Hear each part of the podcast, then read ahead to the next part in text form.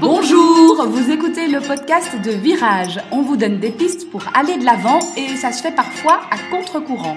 Si face à un problème, quel qu'il soit, vous vous êtes déjà dit j'ai tout essayé, rien ne va, je ne sais plus quoi faire, alors vous êtes au bon endroit. Je suis Marina Blanchard, psychologue, formatrice et fondatrice de Virage. Mon école s'inscrit dans la lignée de celle de Palo Alto, c'est-à-dire de la thérapie brève. Et je suis Peggy Van Lierde, chef d'entreprise, journaliste et coach en développement personnel. Ensemble, nous vous proposons des réflexions pour avancer autrement. Aujourd'hui, Marina, on accueille une invitée oui. Maria Léo. Bonjour Maria. Bonjour Peggy. Bonjour, Maria. Donc euh, voilà Maria qui est psychologue, qui travaille chez Virage. Donc euh, j'ai la chance euh, d'avoir Maria comme collègue assez proche puisque Maria est à la fois thérapeute chez Virage et à la fois formatrice. Oui, moi j'ai eu la chance d'avoir pas mal de formations avec Maria d'ailleurs. On s'est déjà croisé plusieurs oui, oui, elle intervient souvent cours. voilà. Et donc aujourd'hui l'idée est de parler de troubles anxieux liés aux médias. On va s'intéresser à ce moment où en fait euh, les médias deviennent plus anxiogènes qu'informatifs, on peut dire ça comme ça? Oui, ça je pense c'est une bonne formulation. Oui, oui, parce qu'on a remarqué qu'il y a de plus en plus de gens qui euh, consultent et qui viennent pour des raisons diverses, de stress sous toutes les formes, et on voit qu'ils sont un peu dépendants vraiment de l'information. Mhm. Et qui donc effectivement consultent des sites euh, divers sur des thèmes qui les inquiètent. Et cette recherche d'information finit vraiment par créer une peur. Et alors on est vraiment en plein dans l'actualité parce que j'imagine qu'avec le Covid ou aujourd'hui la guerre en Ukraine, c'est ce qui alimente les recherches. Oui, C'est-à-dire qu'aujourd'hui on est dans une situation où il y a en même temps et simultanément différentes sources d'angoisse déjà. Mhm. Et puis l'accès à l'information en permanence. Avant, évidemment, il fallait attendre que le journal euh, radio, le journal télévisé. Voilà, maintenant aujourd'hui, euh, avec Internet, c'est possible à n'importe quel moment de la journée d'aller chercher des infos. Et c'est Et la source n'est pas toujours fiable. C'est ça, la source n'est pas fiable. Et puis les sources sont infinies, infinies. Et avec la guerre en Ukraine, on a les témoignages des gens sur place qui, se, qui font des petites vidéos mhm. et qui les postent, quoi. Et sans le contexte, parce qu'on n'a pas toujours voilà, le contexte de la vidéo ou de la publication qui passe. Et ça peut être anxiogène aussi parce qu'on l'interprète de sa et propre façon. Il n'y a pas une heure précise, c'est non-stop. Oui, c'est assez violent en fait hein, de recevoir ces informations en permanence. Il y a de quoi effectivement être anxieux quand on s'en nourrit que c'était un peu ça le sujet. Euh, je pense que tu voulais te référer à un patient. Oui, oui, moi je voulais parler. En fait, j'ai rencontré Christian qui a la quarantaine et qui était venu consulter euh, pour des migraines. En fait, son médecin estimait que après tous les tests faits, euh, il n'y avait pas d'origine particulière physiologique ou de posture. Et en fait, en discutant avec Christian, on s'est rendu compte que les migraines venaient à certains moments. Mhm. de la journée euh, et que ça se concentrait surtout en soirée et que c'était accompagné de toute une série de pensées aussi.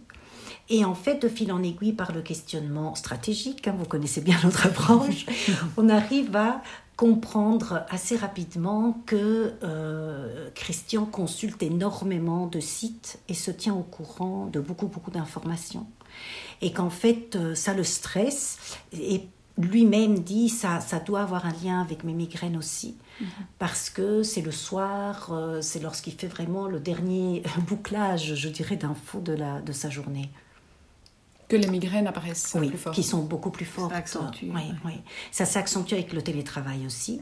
Ah oui, bah oui, il aussi. Hein. Parce qu'en fait, euh, bah, comme il est chez lui. Mm. Euh, bah, les pauses ne se font plus à la machine à café, mais avec, le smartphone ou avec l'ordi.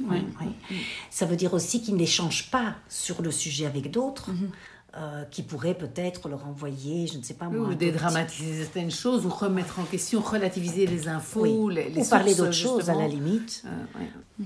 C'est devenu non-stop et c'est intéressant parce que euh, petit à petit, donc moi je lui ai posé la question de savoir qu'est-ce qu'il estimait normal de faire. Il dit voilà, quelqu'un, comment font les autres, comment ils gèrent, etc.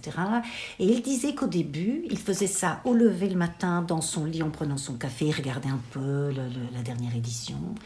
Et puis il regardait le journal télévisé le soir. Et que tant qu'il faisait ça, enfin, il avait l'air de gérer. Et alors qu'aujourd'hui, on a calculé, il passe euh, facilement 2-3 heures par jour ça prend énormément d'énergie, énormément de temps. Et il me dit, c'est intéressant parce qu'il me dit, je ne peux pas m'en empêcher. Oui, c'est plus fort que moi. c'est vraiment. Euh, et qu'est-ce qu'il recherche en fait dans, dans, cette recherche d'infos? Oui, c'est intéressant parce qu'en fait, au début, il, il, il avait l'impression que le fait d'être informé euh, l'apaisait. Mhm. Il se disait, voilà, je sais ce qui se passe, j'ai des explications logiques. Et donc, en fait, il cherchait à se rassurer par rapport à des sujets qui, de fait, euh, ben, en l'occurrence, le, stress, hein, le réchauffement climatique, c'est très compliqué. Euh, enfin, il se pose quand même des questions pour ses enfants, pour l'avenir. La pandémie, idem, hein, il, avait besoin de savoir euh, qu'est-ce qui se passait. Mais avec le Covid, il a commencé à consulter des sites où, il voyait en direct l'augmentation du nombre de victimes. Et là, il a commencé à s'y accrocher de plus en plus. En fait, ce qu'il cherche en soi à la base, c'est d'avoir des informations pour être rassuré sur comment est la situation. Et plus il lit, moins il est rassuré. Oui. Et en fait, au plus il a d'infos, au plus il se pose des questions. Oui. Ah oui, c'est un cercle vicieux. C'est un cercle vicieux. Et donc, au plus il cherche des réponses qui n'existent pas, d'ailleurs, par ailleurs, parfois, bah, au plus son, son, stress augmente, mhm. en fait. Et alors, il veut être complet, donc euh, il doit entendre les deux sons de cloche, mais ce qui ne fait qu'augmenter la quantité d'informations qu'il va oui.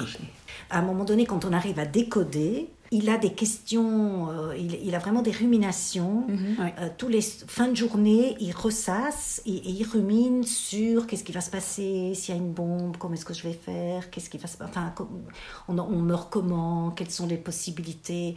Et donc en fait, des questions pour lesquelles il n'y a pas de réponse. Oui. Euh, qu'en fait, parfois, il cherche des informations qui n'existent pas, enfin des réponses à des questions qui n'existent pas. Donc il a beau lire et chercher.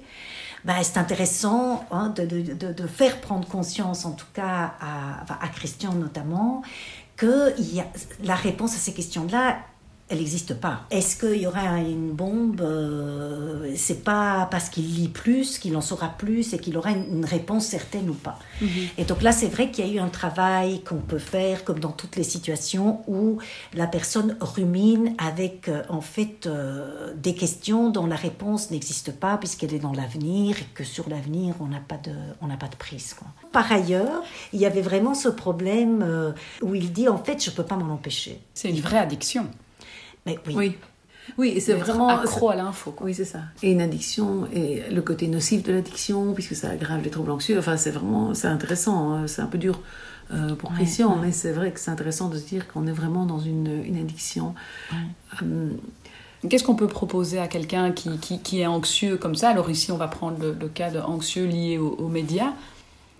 Mais ici, dans ce cas-ci, ce qui était intéressant, c'est qu'il était plus ou moins conscient qu'il fallait qu'il arrête un peu, en tout cas qu'il se rendait compte que ça nourrissait. Quand on a pu faire le lien euh, de, euh, il cherche des infos euh, pour répondre à des questions qui n'ont pas de, réponse, ça il avait compris. Par contre, c'était vraiment je peux peux pas m'en empêcher.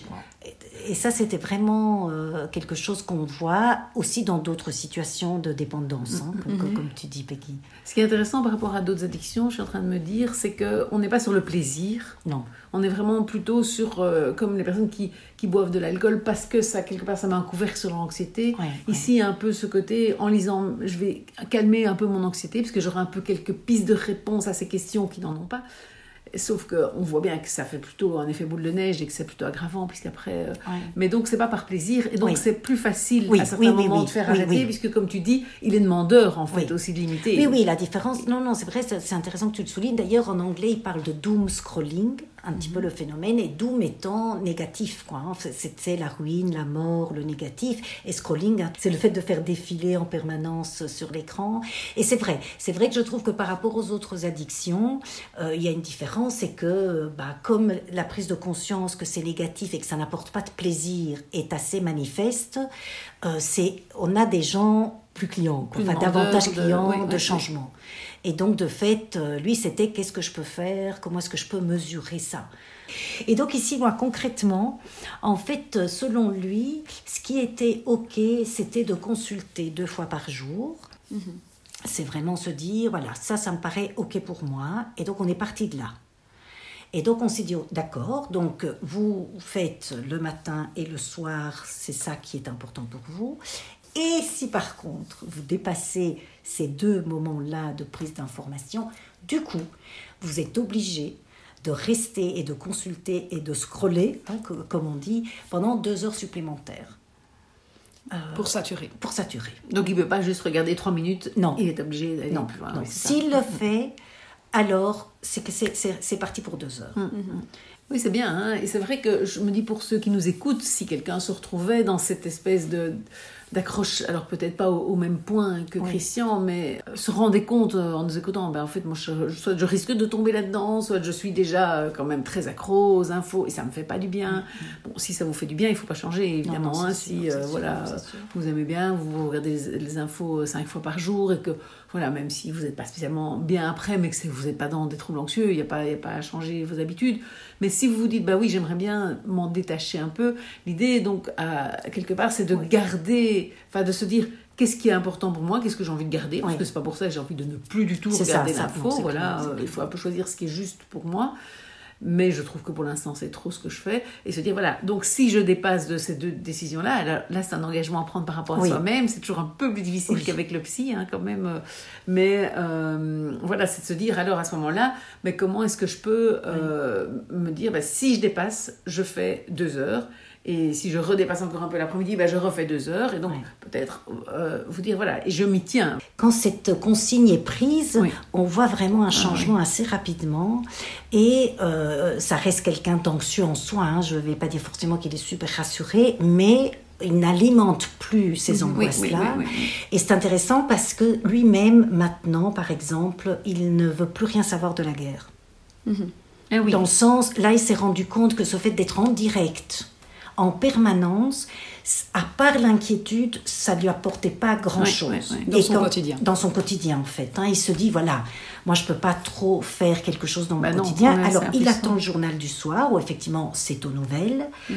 euh, mais il se contente de ces nouvelles-là. Euh, avec évidemment, je pense aussi que tout le travail qui a été fait sur les questions sans réponse fait aussi hein, qu'il y a un peu un Mhm. Oui, oui, lâcher oui. prise en disant de toute façon, Le- puisque on ne peut pas s'empêcher d'avoir la question.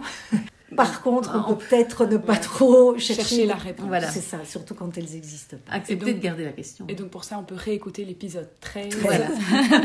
des questions sans réponse. Euh, J'ai peut-être un peu ma casquette de journaliste qui va prendre le dessus Oui. par rapport à celle de, de coach. Ah. Mais il il y a peut-être aussi une éducation aux médias à faire. Et alors là, je vous entends, il a sélectionné ses sources d'informations en prenant un journal sérieux, en regardant le journal télévisé. Il y a, a peut-être quelque chose de cet ordre-là aussi euh, pour euh, diminuer l'anxiété. Alors je dis pas que c'est pas anxieux. hein. Ça peut être très anxieux de regarder le journal télévisé aussi parce que les nouvelles sont Oui, pas spécialement bonnes. Ouais. Mais, euh, mais au moins les sources sont déjà un peu fiables. Oui, c'est vrai que ça peut recouvrir aussi cet autre aspect. Maintenant, il y a des gens qui passent d'un journal télévisé à l'autre, qui s'enregistrent et qui revoient. Et là, effectivement, pas toutes les chaînes. En, en plus, en fonction des pays, il y a des experts hein, qu'il faut plutôt BBC pour ça, CNN News pour, pour ça. Euh, c'est clair qu'il y a la quantité et aussi la fiabilité. Dans d'autres sujets, Mhm. Oui. il y a vraiment aussi un problème de fiabilité, notamment avec la pandémie. hein, on a un Oui, peu oui. tout entendu.